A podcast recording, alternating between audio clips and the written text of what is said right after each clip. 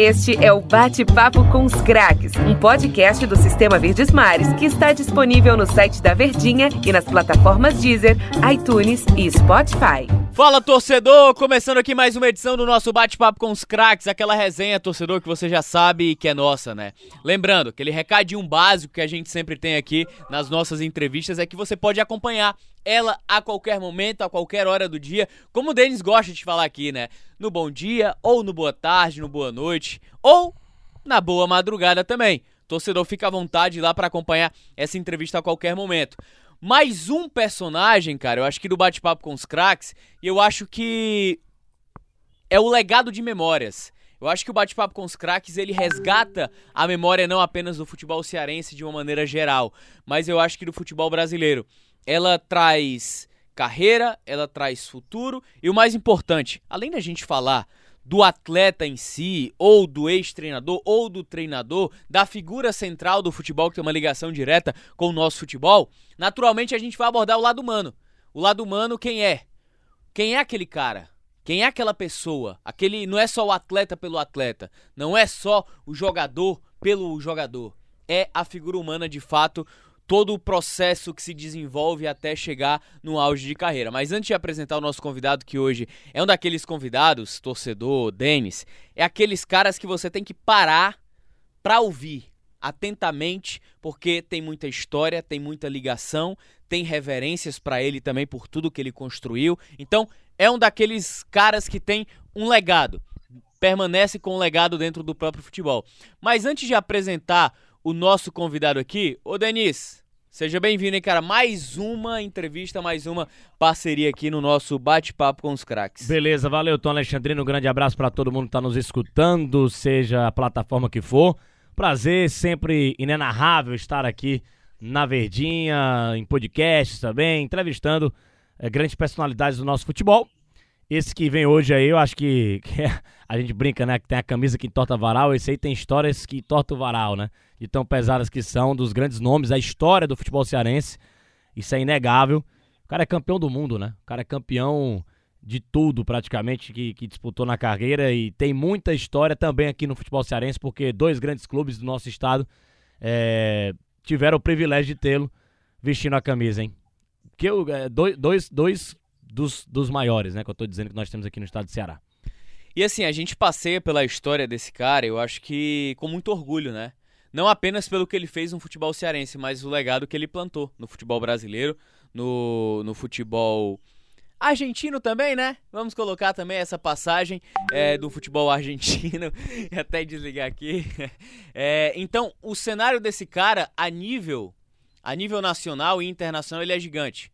O cara é cearense, eu acho que traz um orgulho ainda maior. Torcedor, eu não, eu não vou me alongar aqui. Eu só vou dizer um nome: Yarley. Yarley, seja bem-vindo aqui ao nosso bate-papo com os craques. É um prazer enorme, de verdade, te receber aqui nessa conversa, nessa nossa resenha. O prazer é todo meu, né? Eu que estou retornando aí ao estado e, aceitei de pronto porque tenho muita saudade de, de tudo que eu vivi aqui, né? E recordar sempre é muito bacana. E Arle, a, a gente tem um, um cenário aqui de no, da nossa entrevista que sempre. A gente sempre gosta de começar pelo início de tudo, né? Não é só a carreira pela carreira, mas o que te levou desde o início até a carreira. Yarley que é cearense, é de Quixeramobim. E aí eu queria saber, Yarley, é, a gente sempre gosta de abordar o lado humano, cara. O lado da origem. Porque década de 80, década de 90, interior do estado do Ceará, para você buscar uma carreira profissional, uma carreira profissional em que o futebol ele não era tão globalizado como ele é hoje. Então eu queria que conhecer um pouco da história do Yarley, da infância, né? Da infância no interior do estado do Ceará até de fato tentar alcançar ou tentar buscar esse sonho no futebol. Pois é, eu, eu fui um privilegiado, né? Porque a minha cidade, Quixeramobim, ela respirava esportes, né? Eu tive a felicidade de praticar todo tipo de esportes, né? A gente tinha campeonato de vôlei, campeonato de basquete, a gente tinha jogos escolares, a gente tinha JEPs, a gente tinha futsal, a gente tinha campos dentro da cidade, que a gente praticava muito, a gente jogava nossas, nossas peladas.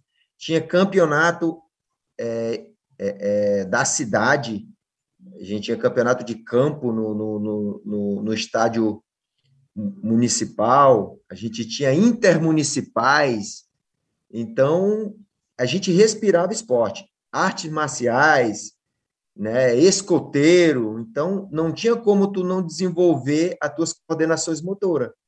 Então tudo isso num pacote é o, a formação ideal para um atleta profissional. Para quando é, é, é, tu, tu tenha contato com alto rendimento, tu soluciona os problemas. E assim foi. Quando eu vim para o pro, pro esporte mesmo, que eu, que eu defini que em vez do futsal seria o campo, eu estava muito preparado, coordenado bem, e bem coordenado, né, por ter vivido tudo isso na minha na minha cidade, na minha infância. Então, por isso que eu exalto muito o Quixeramobim, porque foi uma infância e uma adolescência perfeita no quando quando se diz de esportes e contribuiu muito para para me ser um jogador habilidoso, um jogador com boas valências físicas, né, com, com é, uma musculatura invejável, assim, que eu não me machuquei praticamente muscular e desenvolvi meu futebol aí sem ter problemas com lesões. E Ale, eu queria até te perguntar também, é, a gente sabe que é, de fato, como você falou, esportivamente você acabou sendo privilegiado por ter todas essas oportunidades, né, na sua cidade, sem precisar sair dela de fato para ter um contato com o esporte. Mas em relação à infância, em relação ao tempo, a gente já, já conversou com outros outros ex-atletas aqui dentro do nosso bate-papo com os craques, que eles sempre precisavam ministrar, né? Uma infância Sim. um pouco mais complicada com o futebol. A gente já entrevistou aqui o Dude, né, que teve muitos problemas para tentar se profissionalizar. O Chiquinho Sim. também, ex-lateral direito, quando veio para cá pro Ferroviário, teve uma lesão grave no joelho ainda na no, nos juniores do Ferroviário, quase que retorna, mas aí ele perseverou. Queria saber se o Yarley ele tinha aquela infância plena. Quando a gente fala infância plena, adolescência, é viver cada fase como ela deve ser vivida. Ou ele teve que de fato se monitorar com o trabalho para ajudar mais em casa? Como é que foi? Não, por isso que eu te digo, eu só, eu a minha infância toda só foi para jogar, para brincar, se divertir, né, e estudar, claro. Minha mãe só deixou sair de casa quando eu completei o segundo grau. A gente não era, a gente tinha condições, né? A gente tinha comércio, e, e, e a, não, a gente não tinha luxo, mas eu, eu não passei necessidade, então eu tinha, não, não precisava eu trabalhar. Então eu tive todo o meu todo o meu tempo era estudar e brincar e jogar, como tem que ser uma criança, né? E aí quando eu finalizei o meu, meu ensino médio, ali com 17, 6 meses, a minha família era era da Refesa né? E eu torci para o Ceará, vim para o Ceará na época do Narciso, do Ronaldo, do, do, do, Lula Pereira, né? Era o treinador. Passei duas semanas e levei a ficha para assinar. Só que como a minha família era toda da Refesa, os meus tios disseram: não, você vai para o Ferroviário, você não vai para o Ceará, não. Aí eu falei, mas eu estou Ceará. Eles não, mas a família toda é da Refesa e, e você tem que jogar no Ferrinho, porque a gente aqui banca o ferrinho, contra-cheque, e a gente quer lhe ver jogando no ferroviário. E assim eles me convenceram, né? E aí eu me apresentei no ferroviário, com finado Coca-Cola, né? Com aquela turma daquela época, Chicão, o presidente era o Clóvis Dias, e aí iniciei no ferroviário, mas assim, eu não tive problema nenhum assim na minha carreira. Eu, como eu te falei bem no, no início, fui um abençoado porque eu já tinha uma condição melhor do que muitos atletas que eu, que eu peguei ali no Ferroviário, que ele não tinham terminado nem os estudos. Por isso que, na maioria dos clubes que eu passei, eu fui capitão, porque aí eu ajudava o grupo, né? Eu já tinha uma, uma melhor desenvoltura de negociar, de conversar, de discutir, de falar. Então, eu fui sempre ajudando por onde eu passei nessa parte de, de ser capitão. Oi, Arlen, em relação a, a, Você falou a família queria que você fosse lá pro Ferroviário. Conta desse início lá no Ferroviário, como foi a tua chegada, um cara do interior vindo aqui pra capital jogar no Ferroviário ali por volta do começo dos anos 90, né? 93, 94. Isso. Você estava lá no Ferroviário. Como é que foi esse início? E se você tem, sempre teve essa meta, né? De ser um atacante, um fazer do futebol a sua profissão. E quem, quem foi que, que te ajudou e qual foi o momento que você pensou que realmente era isso que você ia fazer na vida, era esse legado que você ia, ia levar a construir para a tua vida como ser humano, como homem, como jogador, como atleta, que é realmente ir pro lado do futebol? É, quando, como eu, quando eu falei do, do da Refesa, porque eu sou Joel Ferreira, né, era um dos, dos chefes lá da Refesa, o Emílio era administrador também, e eles eram um ferroviário doente, né, e eu vinha sempre para a capital, para casa deles, para para ir para a praia, para ir para passear, né? Minhas férias sempre foram na casa deles aqui. Só que eu fugia e ia treinar no, no, no, no Ceará, né? Que era pertinho ali, é, a casa deles. E eu ia treinar, ia brincar com os amigos da rua, mas fugia e ia, ia treinar lá no, no, com, com Lula Pereira. E, claro, e aí o meu, o meu nome já, já era um nome muito falado, assim, no, no, no Sertão Central, porque eu já jogava Intermunicipal, já tinha uns destaque, né, com 15, 16 anos, só que minha mãe não deixava eu sair. E aí eu cheguei no ferroviário ali, tinha um, um time super forte, né? Com a Cássio, com Batistinha, com com Branco, com, com Aldo, com Klemer no gol. É, era um baita time. Cícero Ramalho, e, e, aí eu novinho não tinha não tinha muita brecha nesse time. Joguei o aspirante, a gente foi campeão do aspirante. Eu, Cantarelli, o Pepe, essa turma toda, o, o, o Batista que depois foi foi depois foi profissional. E eu era muito inquieto, muito inquieto mesmo. Eu queria jogar. É tanto que eu pedi para o Clóvis Dias me emprestar para o Quixadá, para jogar o campeonato da primeira divisão, porque eu não queria ser reserva. Eu era muito impaciente. E aí o doutor Valmir Araújo, que era diretor do ferroviário, foi para Quixadá como presidente. E aí falou para o Clóvis, porque naquela época tinha um problema do passe, e aí deu, deu garantiu a ah, o Clóvis Dias, o presidente, que eu iria para lá, que depois o, o Valmir ia me devolver para o ferroviário. E assim foi. Eu fui para o Quixadá, não cheguei nem a vestir a camisa profissional do, do, do, do Ferroviário, fui destaque do Campeonato Cearense em 95, e quando eu retornei para o Ferroviário, o Ferroviário já tinha uma venda para mim para a Espanha. Então foi, eu não cheguei nem a estrear como profissional do Ferroviário. E essa venda para a Espanha era o Real Madrid, né? Isso. Aí eu fui vendido para um, um grupo de espanhóis primeiro não necessariamente direto para o Real Madrid. Então, esse grupo de espanhol, ele, eles fizeram os contatos dele, e aí eu acabei indo para o time B do Real Madrid, chamado Castilha, Castilha, que lá tinha nada mais, nada menos do que Eto'o, Casilha, Guti, Cambiaço, uma turma... César Praça depois jogou comigo também. Então, uma turma bem especial, né? E como é que foi essa experiência lá na, na, na Espanha? Realmente na época já, já era diferente? Você. É, o futebol europeu já era diferente do futebol brasileiro? O que é que tinha diferente? Acho que gramados, né, na época. Hoje tá tudo uma beleza, hein, Arlen? Na tua época, aqui no Brasil, década é. de 90, começo dos anos 2000, era, era, era terrível, mas, mas é, acho que na Europa, desde a década de 90, já é um negócio mais organizado, né? Na, na, época eu não entendia muito, eu ficava um pouco triste porque minha mãe não, não deixava eu jogar tipo sub-15, 17, sub-20, né, no, no Ceará.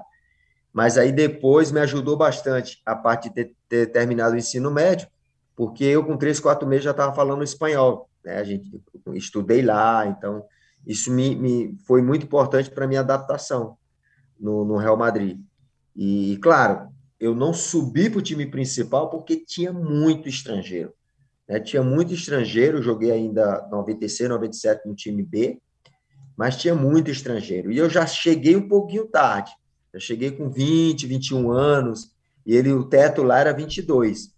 E aí, como eles tinha Sidoff, Roberto Carlos, Suker, Miatovic, e aí não deu para me subir. E eu acabei ainda sendo emprestado para alguns clubes lá, mas aí decidi, né, com meus empresários, para retornar para o futebol é, cearense, né, porque eu tinha um sonho de vestir, né, de, de jogar no Ceará, e, e, e, foi as coisas acontecendo lá, para o meu retorno, né, e, e assim eu, eu retornei para o Ceará. Oi, Arlen, então a opção mesmo foi sua, né? A escolha foi sua para talvez, já, por já ter passado daquela margem dos 21, né, chegando já nos 22, precisando Isso. de tempo, de rodagem. Você achar, você acha, você entendeu na época, não sei, com a cabeça de hoje, né, visualizando o futebol como ele realmente é. Se tivesse esperado um pouquinho mais, você teria se profissionalizado por lá na primeira divisão espanhola em algum local ou não? Você acha que fez a escolha correta? Analisando hoje. Não, sim, sim. Eu até tive proposta de times menores lá da primeira divisão, né? Eu tive proposta de, de primeira. É, é, a, a, questão toda era, era mesmo assim uma vontade de. Porque assim, eu estava no Real, aí não subi, aí fui para times menores. E aí as coisas que aconteceram, que apareceram, não foram essa, assim, muito não é o fato de tu estar tá na Espanha, tu vai ficar na Espanha, porque eu confiava muito no meu taco. Vendido muita coisa na, na, no Real Madrid e eu estava preparado para estourar. Então era só eu e, e, eu encontrar o clube certo. E assim foi. Eu vou, retornei para a capital, me mantive a forma ali no, no, no, até no Uniclinic, joguei um campeonato cearense que era para o Ceará me observar, porque eu, eu tinha tanta confiança no, no, meu futebol que eu disse, não, eu jogo aqui, né? Tive a felicidade do Clóvis Dias estar no, no, no Uniclínica, ajudando lá o, o, o doutor Vanô.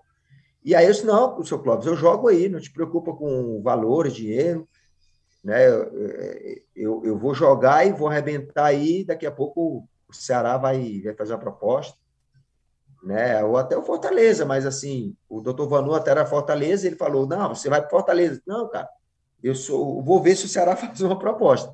Se não fizer, aí, aí, aí eu tenho que ir, né? Mas assim, a, a confiança era tanta que acabou dando certo. E aí a projeção de carreira ela foi toda correta, né? E Arley imaginou, peraí, cara, eu tive um amadurecimento aqui no futebol espanhol, tenho, a, a, acaba tendo um amadurecimento, quer queira, quer não, né? Futebol brasileiro, em alguns momentos, é pela tradição, pela paixão, a gente observa o futebol brasileiro muito na base da intuição. Intuição, quando eu falo, é, é de que o talento basta.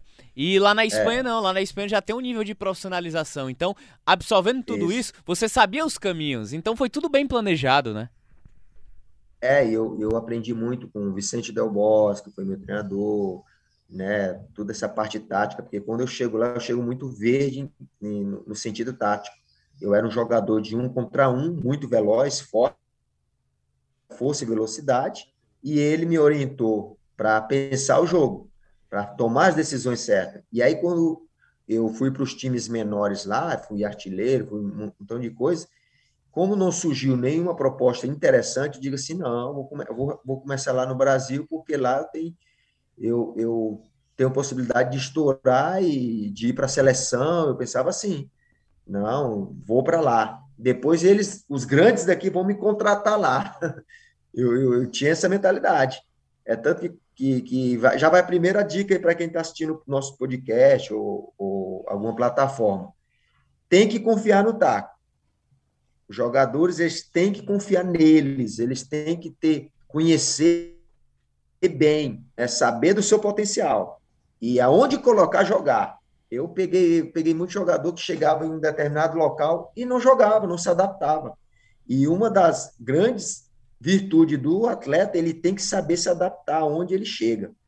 Ah, não, mas eu não gosto dessa comida. Ah, não, mas eu não gosto disso. Ah, não, aqui treinamento é desse jeito. Ah, não, esse treinador só pede isso. Eu escuto muito dos jogadores. Esse cara, a gente tem que saber se adaptar. É, eu fui para a Argentina, lá brasileiro não jogava, não sei o que. Eu cheguei na Argentina e digo, como? Não, pai. Como é o futebol rápido, veloz, é, é choque, vamos para o pau. E assim foi. Então, a primeira dica é essa: o, o jogador ele tem que se adaptar a gramado, a forma de jogar, a treinador, e colocar todo o seu potencial. Né? Eu não, não me lembro, não vejo o time que eu joguei que eu não, não tive rendimento. Em todo clube, em todo estado, em todo time que eu passei, alto rendimento. E todos falam muito bem de mim, porque é profissão, é rendimento. Tem que se adaptar.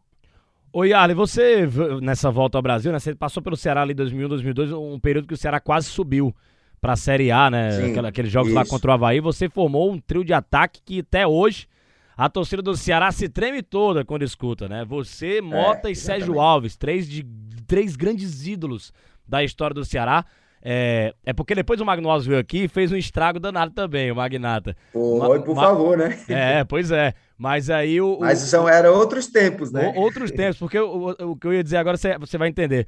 Porque todo mundo dizia, ah, esse é o trio da história do Ceará no ataque. Mas o Magnata veio e deu uma bagunçada nesses três aí.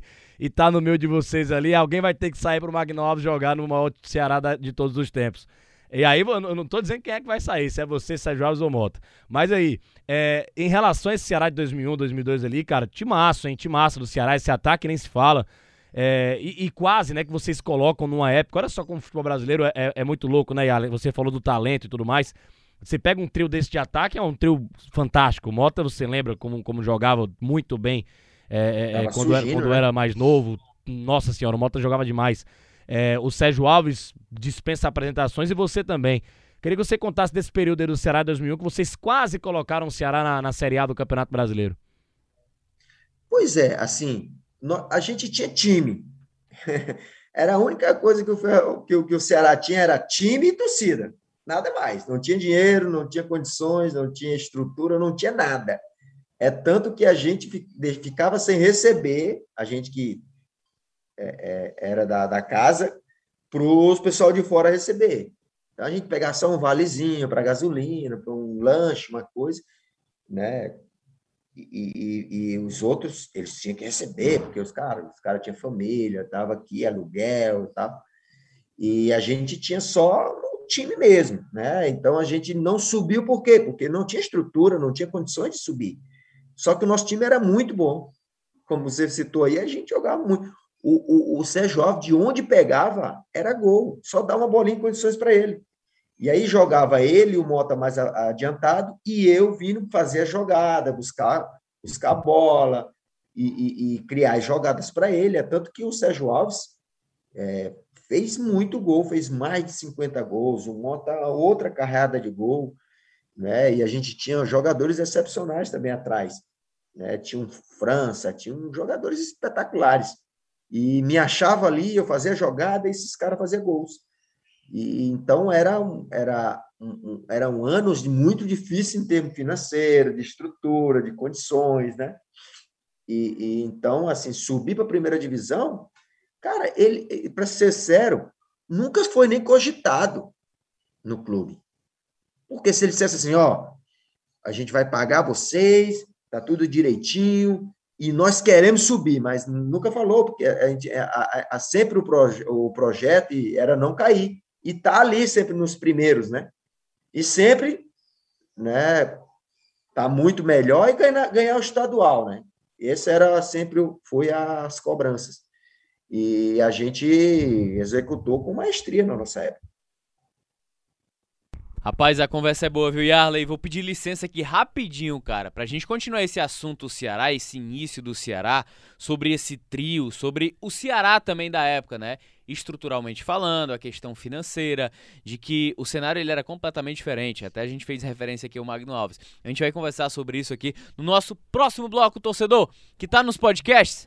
Segue o fluxo aí da entrevista com o Yarley e aqui na rádio a gente faz um rápido intervalo, a gente volta já.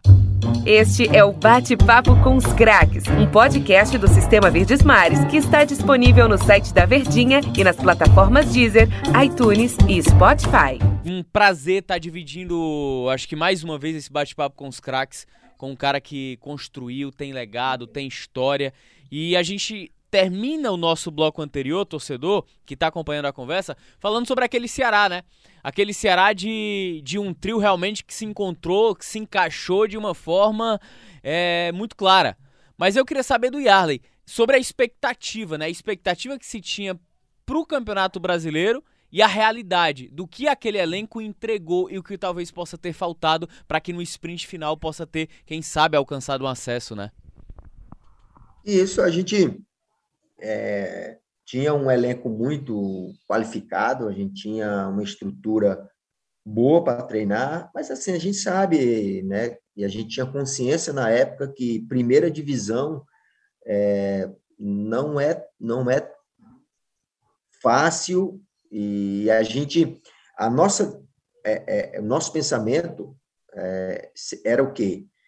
É, vamos manter em segunda divisão, vamos indo mantendo em segunda divisão, vamos estruturando, vamos é, melhorando o clube, para aí chegar no patamar que chegou hoje, né? Foi, foi uma, um crescimento gradativo. A nossa obrigação era não cair. E claro, o torcedor sempre quer, ah, vamos subir, mas não adianta você subir e cair no próximo ano. Hoje o, o, o, o, Ceará ele é muito bem visto no cenário nacional, justamente por isso, porque hoje tem uma, uma, uma gestão, uma organização, uma estrutura de primeira divisão e, e, e, uma, e uma parte financeira consolidada. Né? Então, a tendência é sempre melhorar, melhorar, pelo que eu vejo. Então, naquela época, a gente tinha é, um, um, bom elenco, uma estrutura boa para treino, mas era uma estrutura ainda carente para a primeira divisão. Mas a gente conseguiu manter o, o, o, o Ceará ali dentro das suas possibilidades na segunda divisão, que era um campeonato também muito difícil, e aos poucos ele foi se estruturando para chegar na primeira divisão que é hoje. Oi, Arlen, em relação a, a, depois desse seu sucesso no Ceará, apesar do Ceará não ter subido, né? Você foi pro pro pro Paysandu, né? E Isso. no Papão teve aquela história lá, tão história do Yarley é, fazendo gol lá no Boca Juniors, na La Boboneira. Sim com um gol lá importante. Depois na volta, o Boca é Boca, né, cara? Tudo, tudo que é competição, é, o, Boca, o Boca conseguiu virar e conseguiu tirar o Paysandu. Até a torcida saiu do estádio, depois voltou pro estádio. É, foi 4 a 2 o jogo da volta no Mangueirão. Queria que você contasse essa experiência lá no Paysandu, o gol no, no Boca Juniors, a volta também, a maluquice que foi aquele jogo e aqueles duelos que no agregar acabou sendo 4 a 3 pro Boca Juniors e o Boca Juniors acabou passando. Tomou um susto do Paysandu, né? Você jogando muito. E aí na Sim. final foi campeão contra o Santos. E o Boca era um timaço, hein? Um timaço, um timaço. E eu queria te dar um furo aqui bem, bem interessante, que eu acho que muita gente do torcedor do Ceará não sabe. Eu acho que poucos da, da imprensa. Eu falei muito pouco, eu acho que falei, deve ter falado em uma ou duas entrevistas esse, esse assunto. Né, que foi a nossa saída, a minha saída é a do Mota, né, do, do Ceará. A gente era, era, é, era da casa, né, éramos né? somos né, torcedor do Ceará, o Mota com toda a, a, a era jovem, explodindo, né? E eu estava no, no, no, auge do, do, da minha forma física e tal, e a gente saiu de graça, para você ver como era a estrutura nossa. Né? A gente recebeu o comunicado que, que o clube não, não poderia mais continuar com a gente, né? É, porque não tinha a parte financeira estava muito complicada e, e, e, aí liberou a gente, mas eh, eu não entendi muito bem, liberou a gente, né, para para sair assim, né? Nem sequer negociou com, com os clubes e a gente saiu, né? E o Mota foi seguir a sua, a sua, a sua, a sua carreira e eu fui para o Paysandu até o Paysandu numa, numa perspectiva muito boa, que ia jogar Libertadores. Eu escolhi o Paysandu, né? E Paysandu em primeira divisão. E aí fui até hostilizado quando eu cheguei no Paysandu, porque eles queriam uma contratação de, de jogador de primeira divisão e eu vinha da, do, do, da segunda divisão. E aí eu disse numa entrevista assim, cara, eu nem joguei ainda. E quem é o titular da minha posição vai ficar no banco. assim eu cheguei, já cheguei chegando. Né? Nossa, né? e, Pegou uma E era nada mais, nada menos do que o Velber, o craque do time, né? E aí, no meu primeiro coletivo, na pré-temporada, eu fiquei 45 minutos no time de baixo, mas aí o Dario Pereira já me colocou no time principal, e aí eu já no time de baixo eu fiz três gols no coletivo, aí o, o Dario já me colocou no time principal e aí não saí mais. Só que aí o Velga jogava muito. Então jogou eu pelo lado esquerdo e o Velga pelo lado direito. Né? O outro cara do meu teve que, que sair. E assim foi. E aí a, a gente é, fez um, uma, uma, um super time ali que, que se entrosou muito rápido e no, na nossa fase de grupo a gente foi líder da fase de grupo, o histórico também. Primeira vez que o, o Paysandu disputa uma Libertadores e já é o líder da fase de grupo, invicto, não perdemos nenhum jogo. E aí a gente pegou nas oitavas o todo poderoso Boca Juniors, que vinha os últimos anos ganhando tudo. Aí ali já fizemos um feito, né, que foi vencer dentro da bomboneira. Oi, Ale, eu queria voltar de novo aqui rapidinho ao assunto Ceará, cara, aquele Ceará de 2001, é, de que vocês, na disputa da Série B, a Série B era muito diferente. A Série B ela era dividida em dois grupos regionalizados, né? Uma primeira fase para depois ir para as quartas de final e aí decidir, né? É, era um, é um sistema de disputa bem difícil, bem complicado. Era meio que pontos é. corridos, aí depois vinha para mata-mata, enfim. Mata-mata. Passavam quatro, né, de, de cada lado é. para depois se encontrar. O Ceará ficou na vice-liderança, né, naquele grupo A. E aí vai pegar um Havaí de um grupo extremamente equilibrado do outro lado. O que é que aconteceu, o, o Yarley, naquele, naquele duelo em que o Ceará não conseguiu sobressair? Foi o confronto pois da é. ida? É, pois é, assim, as pessoas sempre me perguntam que parece que teve polêmica, mas não teve polêmica nenhuma. O polêmica foi que o, o, o Lopes foi expulso lá, né, e injustamente, né, eu, eu, eu joguei esse, esse, esse mata-mata machucado do adutor, eu tinha sofrido uma lesão no, no, no, jogo, uma pancada, e aí me estirei a perna, numa pancada eu estirei um pouco o adutor, e fui para o sacrifício nesse mata-mata, tanto que eu não podia nem, nem chutar, a torcida dizia, e ali, eu, eu, em realidade era, já tinha uns dois jogos antes, já sentindo um pouquinho, indo sempre para o sacrifício, e dizia, ah, o Iá não, não, não, chuta gol, não chuta, mas não, porque eu não podia. Né? Então, e depois a gente vem em casa, eu mais ou menos, meia boca, né? Um Havaí, um time muito forte, soube jogar e acabou vencendo a gente. Né? A gente foi expulso lá, o Lopes, a gente voltou para cá e nosso time nesse mata-mata não, não se encontrou. E assim foi, fomos superados pelo Havaí e acabou a gente não, não tendo sequência. E essa projeção de carreira, né? Porque é, é, uma, é uma escadinha rápida, né? Mas eu acho que era uma escadinha que já era para ter acontecido há muito tempo. Eu acho que só confirmou tudo aquilo que você tinha evoluído e trazido do futebol espanhol, né? Você chega com o seu plano de carreira na cabeça. Peraí, vou jogar aqui no Uniclinic, vou conseguir projeção, porque eu sei do meu potencial, vou pro Ceará, e aí de repente chega ao Paysandu, naquela disputa de Libertadores, é, daquela, daquela forma surpreendente também, de um time de. Depois que a gente vai observar o cenário da equipe, não antes da competição, mas depois, é uma equipe de muita qualidade, que tem um encaixe muito rápido. Aí eu sei que existem nuances de mata-mata, mas como foi aquele confronto? Porque vocês ganham na bomboneira e infelizmente perdem no Mangueirão. É, exatamente. A gente foi para a bomboneira e é como eu te digo, eu já estava preparado, né? Então o, o Boca não estava preparado para achando que depois que ele for, eles foram me estudar e viram que eu, ah, esse cara aí, ele tem potencial. E aí eu fiz uma, uma grande partida, né? Acabei fazendo gol. E, e aí a gente perdeu o Wanderson, que era o nosso pilar ali no meio campo, volante, e o Rob Gol. E claro, a gente, o Paysandu não tinha essa estrutura de elenco, né?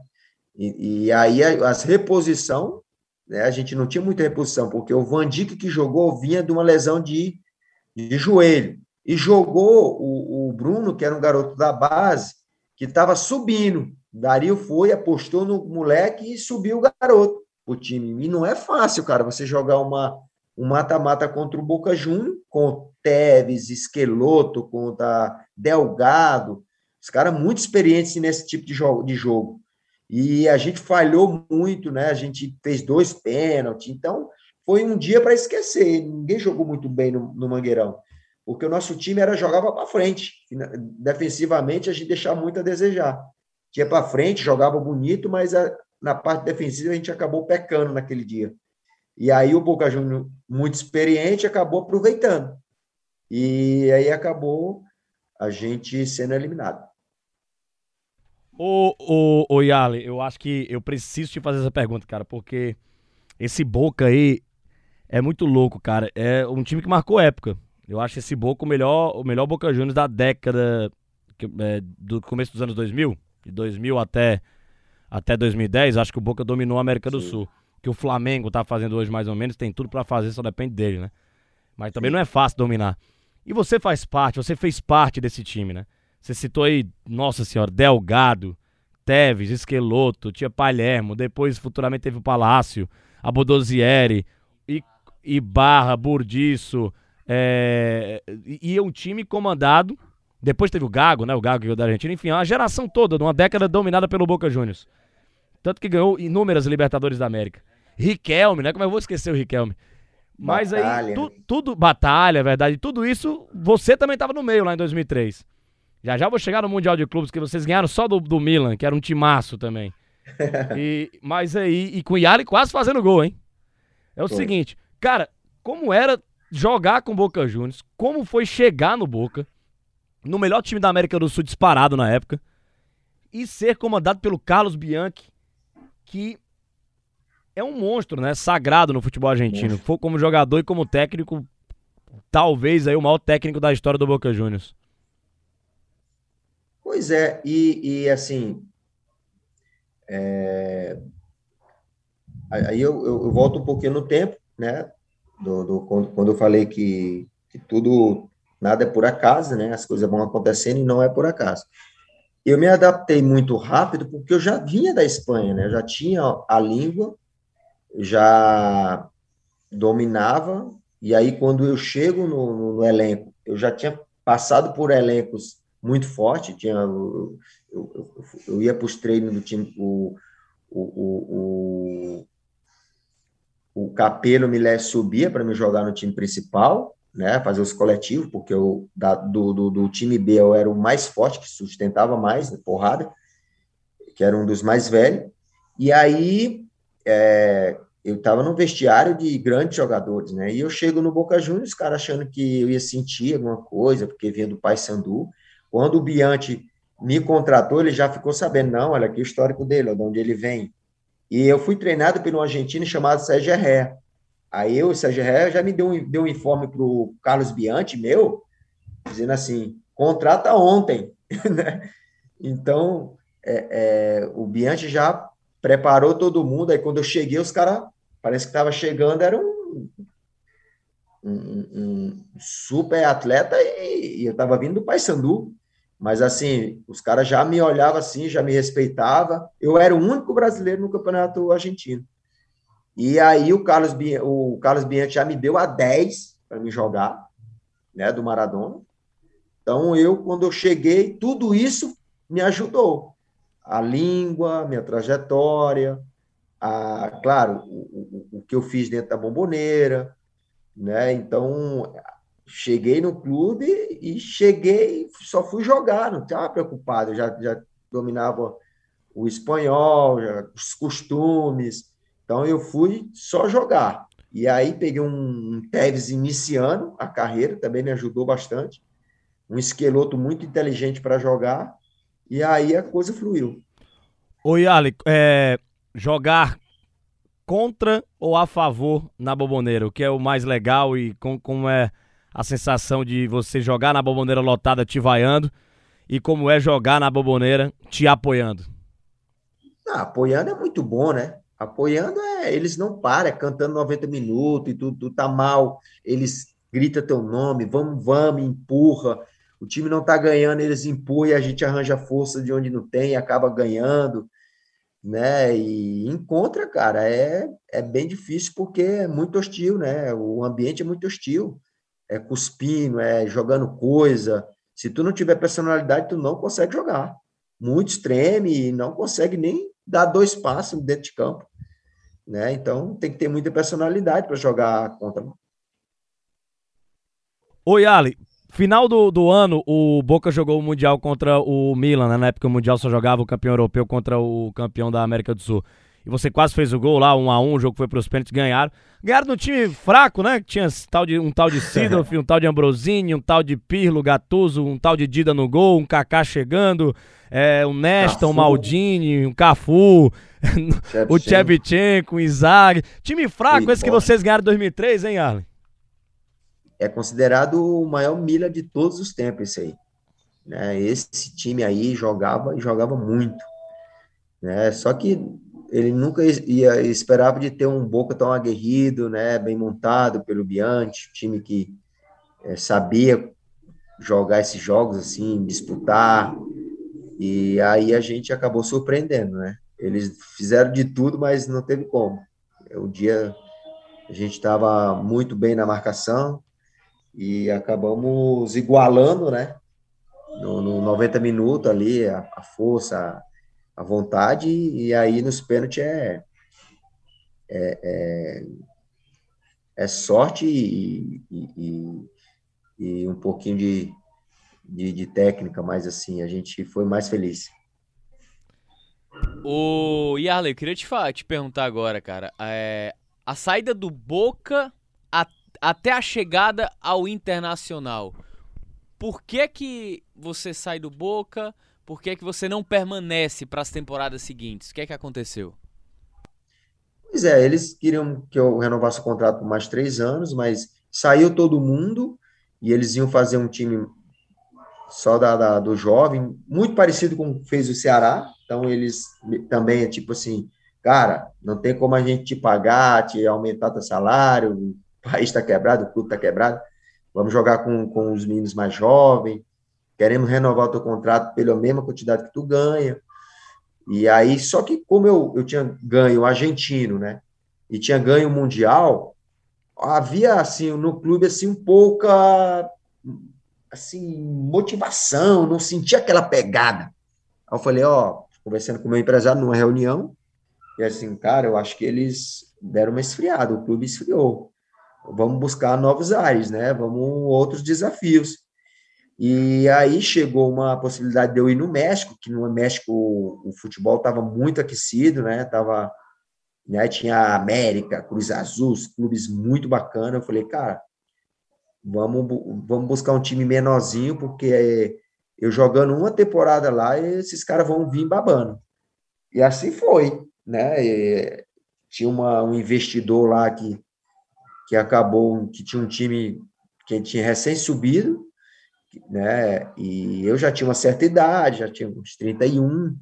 E aí ele, eu cheguei, cheguei, esse time começou a investir, levou eu, Haré Borghetti, que era o, o, o centroavante da seleção, um outro zagueiro da seleção, um, um extrema, um ponta da, da seleção equatoriana.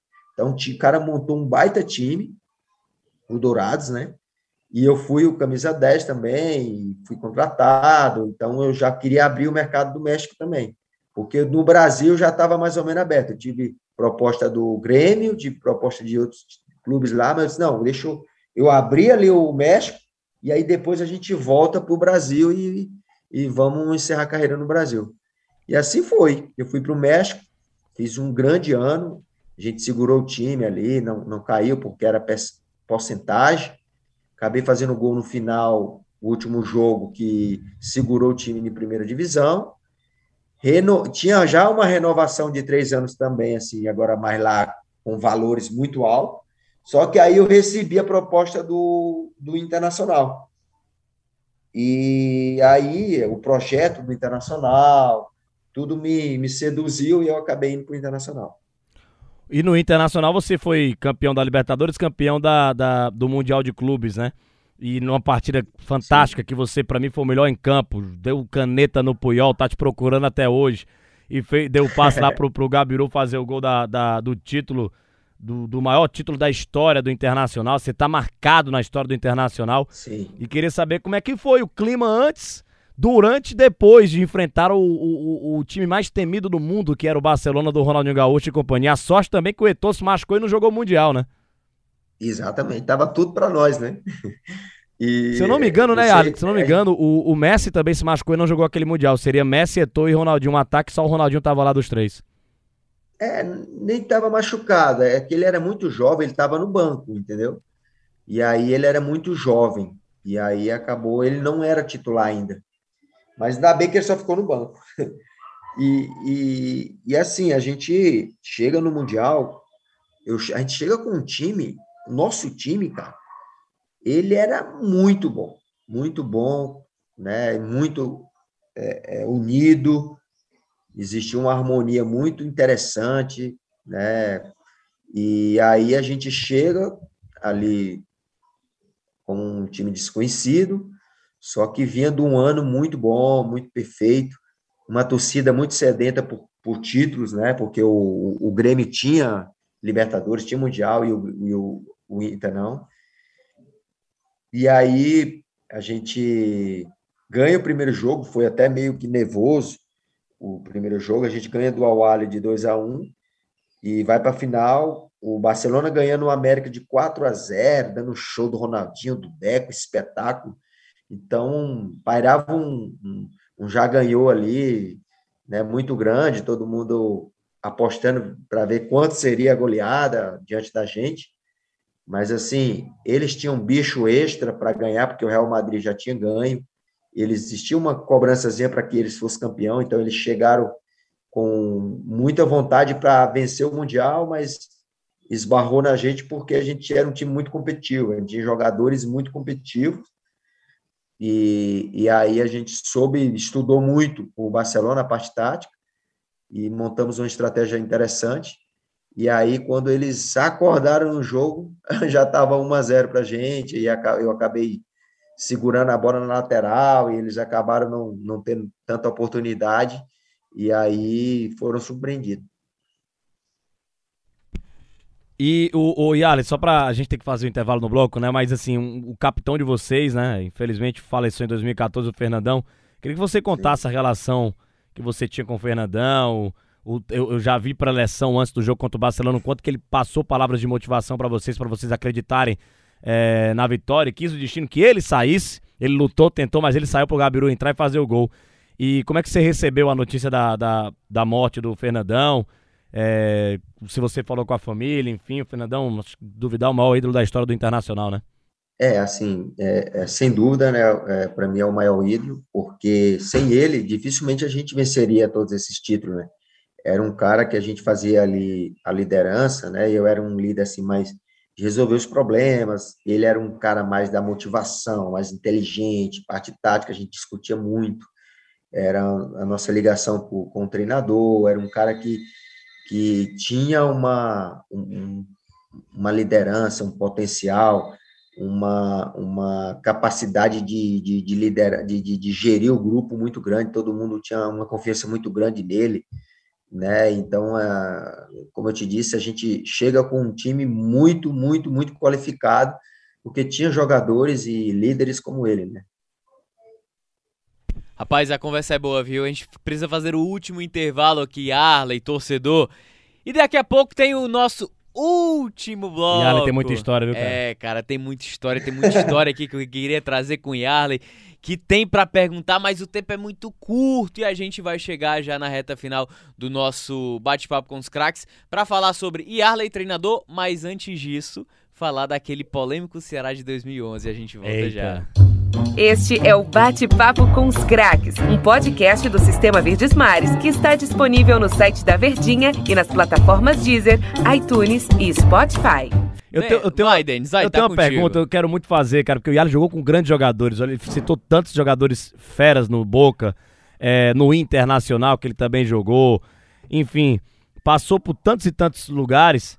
E aí, no final da carreira, ele, por ele ter arrebentado no Goiás também, né? No, no Inter no Goiás, o, o Yali tem uma história linda com o Goiás. O Yali é campeão brasileiro com o Goiás. Sim. É, o Yali vai ao Corinthians, né, cara? Um Corinthians que começava a, a, a, a querer ser um timão campeão da Libertadores e forma um timão. De fato, o timão formou um timão. E o Yali joga com Ronaldo e Roberto Carlos naquele Corinthians de 2011, sendo uma das grandes contratações do Corinthians para 2010, perdão, 2010. Que vocês acabaram perdendo pro Flamengo nas oitavas de final. É, queria que você contasse como foi, cara. Como é, cara, jogar ao lado do Ronaldo e tinha o Roberto Carlos também no elenco.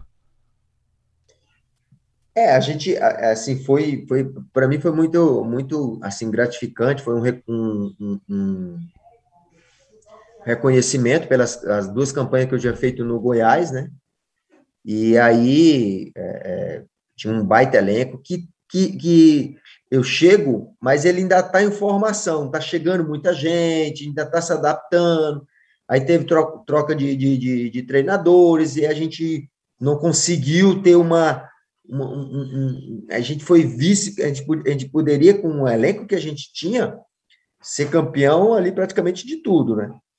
É, mas assim, como só no papel não se ganha, né? É, a gente tinha muita gente, mas ainda estava o modelo de jogo ainda estava em formação. É tanto que depois de 2011 ganha tudo, porque ainda estava as peças se, se acomodando, né? Eu, eu, eu às vezes jogava titular e, e, e, e, às vezes era o reserva do Ronaldo de imediato, e ainda estava ainda nessa formação toda.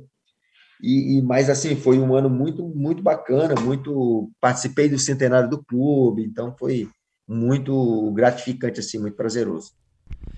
Aí agora voltando pro Ceará, né? Aquele Ceará de 2011, eu acho que... E era um timaço também. É, era um timaço. No de... papel também. De, de, depois de 2010, depois da campanha de recuperação que o Ceará teve com o Dimas Filgueiras em 2010, chegando à Copa Sul-Americana, né? Ceará também forma um grande time, com uma alta expectativa, uma alta voltagem de expectativa para a temporada 2011, o que de fato, pelo menos num primeiro momento, se confirma, né? Traz Thiago Humberto, depois do destaque no Grêmio Barueri, tem aquela situação de Oswaldo, Felipe Azevedo, Washington também, o Yarley, Júnior Pipoca, enfim, um time realmente de muita qualidade, além da base mantida é, vitoriosa do acesso de 2009, foi, foi, de 2010. Foi campeão invicto do, do foi, também. Washington. Verdade. Foi campeão do Campeonato Washington. Cearense do arrastão, né? Como invicto, a gente chama. Né? Invicto, primeiro, segundo turno. E, e, e, invicto não porque perdeu pro Fortaleza, né? Perdeu aquele 1x0 pro Fortaleza. E, ah, e teve o. Teve também a semifinal da Copa Brasil, Copa cara. Brasil. Tiraram o Flamengo de Ronaldinho Gaúcho que não perdia pra ninguém. E o Yali terminou aquele foi. jogo, se eu não me engano, de lateral direito, hein? Jogando muito. E jogamos muito também lá no, no Castelão, no, no, Maracanã, né? É, era, foi Newton Santos, Engenhão. Foi no Engenhão. Maracanã foi tava Engenhão, é. parado pra reforma. Ganhamos, ganhamos dele lá dentro. 2x1 e ganhar, empate, que foi 2x2 e o Yali terminou o jogo como lateral direito. Queria que o Yali, o Yali falasse desse Ceará de 2011 aí, Yali. Pois é, assim, é, é, é, eu chego no, no, no, no, num clube, num time muito, muito qualificado, né? Era um time muito qualificado, e eu já chego no, no, no, final das minhas forças, né? Já era um jogador já experiente, veterano. A gente tinha. Era eu e o, se eu não me engano, eu, os mais velhos, eu e o, Geraldo, né? E, e chego num time muito qualificado, né? Muito qualificado. E é aquela coisa, né? A gente, a gente ganhou, era o propósito, né? Quando me contrataram, o Evandro foi lá no, no, no, no Corinthians me contratar e dizer assim, cara, eu preciso ganhar o campeonato estadual porque faz quatro anos que eu não ganho. Né? Faz quatro anos que a gente não ganha o campeonato estadual. Eu falei, é, eu tô, tô sabendo, tô acompanhando e tal. E, cara, eu preciso que você vai lá me ajudar, tal, a gente montar ali, unir o grupo, formar um time forte e tal. E assim foi. A gente se uniu, não tinha vaidade, jogava um, jogava outro, eu estava no meio. Né? A gente tinha um Micas que jogava, às vezes eu jogava, às vezes o, o Washington. A gente tinha um time muito unido, excepcional. Né? E, e a gente foi chegando, foi chegando. Depois pegamos um, um, um, um, nessa semifinal a gente acabou não fazendo uma boa um bom um, segundo jogo, né? Em casa a gente deixou a desejar, era para ter ganho o jogo, acabou a gente não ganhando não jogando bem, e aí terminou esse esse esse jogo aí e tal, e como é como é normal, foi, foi saindo jogadores, assim, os caras, eu acho que os caras mais veteranos, e assim foi, mas assim, não teve muita polêmica, não teve nada demais, não, a gente apenas, é o meu contrato, como era um empréstimo, que eu pedi o Corinthians até para emprestar, pedi também para ajudar até numa, numa, numa, um pouco por causa por eu fiz uma coisa de torcedor mesmo que, que não né tinha é, é, ajudava a, a, pagar até. E aí quando terminou o meu o meu empréstimo ali né o a gente começou a negociar ali né para ele me pagar só o que o clube estava me pagando eu tinha vontade de, de encerrar minha carreira jogar final de 2011 mais 2012, mas assim não foi possível, né? O, o, o clube fazer isso. E aí eu acabei indo para o Goiás. Né? O Goiás me ligou e, e, e, e, aceitou essa proposta que eu tinha, feito para o Ceará, que o Ceará não, não aceitou, e aí eu acabei indo para o Goiás. Mas assim, não era. Eu não continuei, não porque, porque o clube não podia pagar, não, é porque o clube não queria me dar mais um ano de contrato, de 2012, né? E aí eu acabei indo pro, pro Goiás, que acabou me dando. E assim foi. Mas assim, não teve nada demais, assim. Apenas que a gente não conseguiu okay, passar naquele, na Copa do Brasil, que a gente estava muito empolgado. Até sonhou a gente de ir para a final, mas infelizmente a, a gente não foi feliz contra o Curitiba, né? A gente tá te perguntando em relação a 2011, né, Yarlen? Não é só em relação à Copa do Brasil, não, mas acho que como um todo, né? Porque é. foi um Ceará que teve um encaixe um encaixe é, condizente com o time formado, e aí de repente teve uma queda muito brusca. Como é que você vai acreditar que aquele time que teve um encaixe tão rápido é rebaixado para a Série B de Campeonato Brasileiro, né? Pois é. E a gente até pois é, conversou é, então... em outros momentos aqui com o Geraldo, conversamos com o Boiadeiro também, e eles falaram é. que eles atribuíram a culpa ao Wagner Mancini. Não, eu não digo que foi a culpa ao Wagner Mancini, né? Não. Eu acho que é o desmonte do, do time.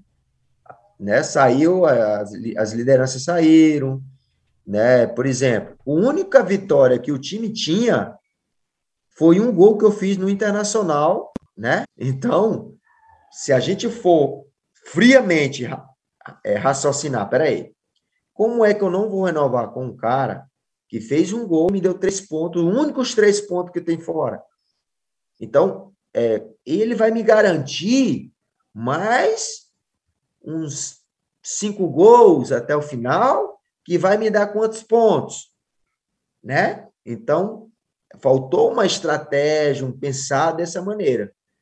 E aí, o, o, o, o, não sei se o Evandro com o Wagner Mancini disse assim, não, a gente vai, a gente vai retirar alguns jogadores, ou não vão renovar.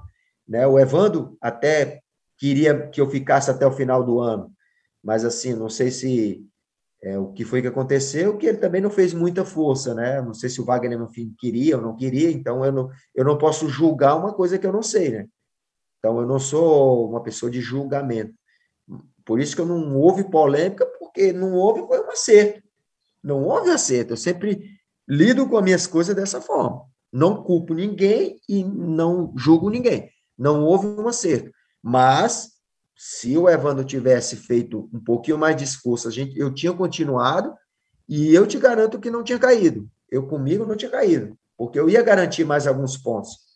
Né? Tanto que eu vou para o Goiás, olha como é a história interessante. Eu vou para o Goiás, o Goiás está para cair para a Série C. O primeiro jogo meu é gol meu contra o esporte dentro do Recife, 1 a 0 para a gente o meu faço mais uns 5, 6 gols, mas a gente segura o, o, o Goiás na, na, segunda divisão. No próximo ano, a gente sobe para a primeira divisão. Não só sobe, como é campeão comigo no time. E o Ceará, que caiu em 2011, joga contra o Goiás e não sobe. Então, é muita coisa para se pensar. Então, acho que faltou um pouco aí de, de de valorização para minha continuidade no Ceará e eles achou que, que eu, de repente eu estava velhinho e não dava mais e não vamos manter esse velhinho aqui de repente eu ainda me, me é, reinvento e no Goiás e tenho um, um, ano muito bom muito bom fazendo até um gol no final dando título interessante então mas assim eu não atribuo a culpa a ninguém nem a Mancini, nem a Vando, não houve acerto. Essa é, é sempre a minha maneira de lidar. Oi, Arley, todas essas, essas, histórias que a gente passou para você aqui no bate-papo com os craques. Você vai virar técnico de futebol, né? Você tem muito conhecimento, deve entender muito de futebol. Acho que a sua carreira conta isso. Queria que você contasse, para ser a nossa última pergunta aqui, essa questão do, do trabalho também que você teve no Internacional, enfim, toda essa questão que você quer virar técnico de futebol agora, pra gente. Pois é, eu passei cinco anos nas categorias de base do Internacional e fui é, coordenador técnico, aí fui, fui é, técnico de um, de um programa que se chama Aprimorar, já trabalhando diretamente com os garotos no, no campo. Eu não queria assumir categoria, porque eu primeiro queria me, me qualificar, aí fiz licença da CBF, licença B, estou cursando ainda a licença A, mas a CBF já libera para a gente começar os trabalhos, já treinar os times, e, e, estudando bastante, fiz vários cursos na Universidade de Futebol, a outros cursos de fora, né? Porque assim, ó, não é o fato de eu, ter, de eu ter essa rica história, de eu ter esse conhecimento né, da minha carreira que me qualifica para ser treinador, de maneira nenhuma. É um aporte, né? Importante. É, e parto na frente daqueles que não jogaram. Mas eu preciso igualar com ele o conhecimento, com, com, com o acadêmico, com o teórico, né? Eu preciso dessa teoria para me me igualar e tomar minhas decisões mais assertivas no, do meu modelo de jogo, da minha forma de jogar, né? Então, é, é, eu, eu, tive muito essa preocupação de, de estudar bastante. Hoje eu sou acadêmico de, de educação física, eu faço faculdade de educação física, justamente para me entender as valências físicas na hora de montar o meu, meu treinamento. Não só deixar na mão do, do preparador físico, claro, que é isso que ele, ele vai cuidar, mas eu preciso entender e estar tá discutindo e debatendo. E é isso aí. Né? A CBF já liberou, a gente está já conversando com algumas com, com alguns é, é, é, clubes, né? discutindo, debatendo e vendo a, a melhor possibilidade. Cara, a conversa é muito boa, ela é espetacular, ela passa rápido. E Arlen, não tem mais nem o que falar, cara. É só te agradecer demais Obrigado. pela atenção. Acho que o prazer em dividir todas essas histórias, as histórias minuciosas de ter vivido todo esse esse auge de carreira, de bicampeão mundial de clubes, enfim, é. toda a história no Ceará. Muito obrigado mesmo, hein? Eu que agradeço. E falar para os jovens aí, para os cearenses, que eu sou cearense, né? Não esqueça é possível, então podem sonhar que é possível. Agora tem que se dedicar, tem que estudar. Isso de que o jogador não precisa terminar os estudos, não precisa fazer faculdade, é balela, não vão nessa não. Tem que estudar porque hoje o jogador ele tem que ser inteligente para tomar decisões e se não estudar, vai ser um cara que só vai correr, né? E aí não dá. Então estudem, acredite no sonho de vocês, porque eu sou cearense e sou cearense lá de Tirambim, ainda mais, 200 quilômetros da capital. Né? Se você acha que tinha dificuldade, ó, eu quebrei todas elas. Valeu, Yarley. Grande abraço, cara. Grande mensagem abraço. aqui de um cara que Valeu. tem uma idolatria, uma dimensão enorme. E esse foi o nosso bate-papo com os craques. Torcedor, já sabe, pode ouvir a entrevista do Yarley a qualquer momento lá nos nossos podcasts, Deezer, iTunes e Spotify. Valeu, tchau. Grande abraço. Este é o Bate-Papo com os Craques, um podcast do Sistema Verdes Mares que está disponível no site da Verdinha e nas plataformas Deezer, iTunes e Spotify.